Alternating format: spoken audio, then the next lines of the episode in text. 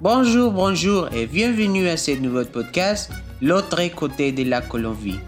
Ce projet est né en réponse à l'idée que les habitants et les visiteurs se font de la Colombie comme d'un pays violent et belliqueux.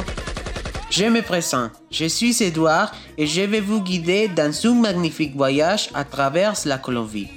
Dans l'émission d'aujourd'hui, vous verrez différents lieux d'écotourisme à visiter en Colombie. Tout d'abord, nous commençons par le nord du pays, où se distingue la beauté de la mer des Caraïbes. Vous pourrez y visiter les Cabo de la Vela et les pylônes d'Azúcar. Ces lieux sont des territoires sacrés pour les peuplés indigènes Wajou. Vous y apprécierez non seulement la beauté des déserts, des dunes et des côtes, mais vous aimerez aussi l'homard et la chèvre qui sont des plats typiques de ces régions du pays. Un autre endroit attrayant à visiter est la Sierra Nevada de Santa Marta, où se trouve la célèbre Ciudad Perdida et les parcs Tayrona, qui sont des territoires indigènes protégés et habités par les tribus Kogi, Wiwas, Arhuacos et Cancuamos. Vous pourrez y faire des excursions et découvrir les forêts, les ponts de vue, les cascades et les piscines naturelles qui font tomber les visiteurs amoureux d'eux. Ensuite, dans la zone centrale du pays, vous pouvez aller aux ruisses enneigées. Vous y trouverez l'un des rares écosystèmes volcaniques enneigés de la Colombie. Ce lieu est situé dans le parc national de Los Nevados qui comprend les départements de Risaralda, Caldas, Quindío et Tolima. Vous pourrez y pêcher, faire des randonnées et découvrir la belle flore de cette type d'habitat.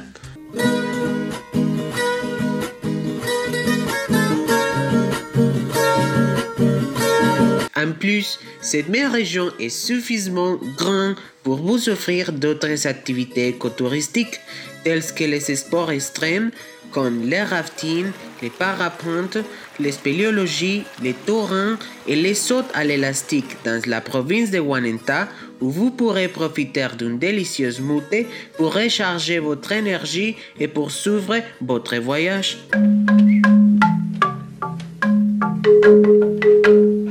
Alors, en allant un peu plus à l'ouest dans la région du Pacifique, les habitants et les visiteurs pouvaient se rendre de juin à novembre à Nuki pour observer les baleines. Vous y rencontrerez non seulement des baleines, mais aussi une grande biodiversité de la nature qui contraste entre la jungle et la mer, en tant que les écosystèmes de magnifiques cieux, tortues et du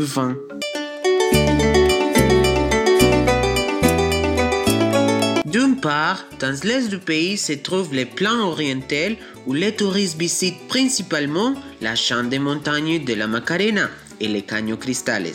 Cet endroit est connu comme la rivière aux cinq couleurs puisque les plans aquatiques colorent les eaux de la rivière. Un visiteur peut se rendre dans ce magnifique écosystème dans les premiers jours de juin et jusqu'au dernier jour de novembre, car les algues ont besoin de six mois pour se reproduire et montrer ces magnifiques couleurs.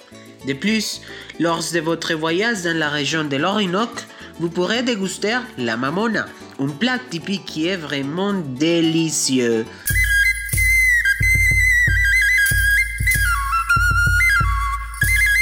Enfin et surtout, je vous invite à visiter l'Amazonie colombienne où vous pourrez découvrir des communautés indigènes dans la forêt Amazonie.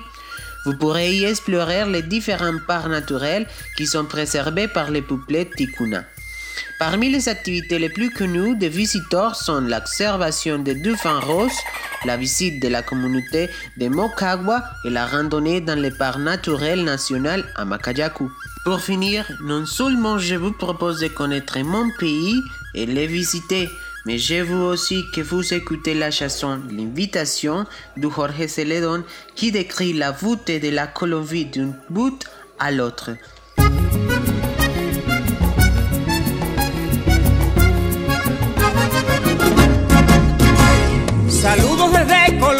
Todo el mundo. Au revoir, au revoir. C'était tout pour la mission d'aujourd'hui. J'espère que nous nous raconterons la semaine prochaine afin que vous puissiez en savoir plus sur ma belle Colombie. Atención, les quiero contar del valle y de la montaña, de cómo se ve la siembra color marrón, de cómo huele mi tierra cuando la baña, goticas de agüita fresca que manda Dios.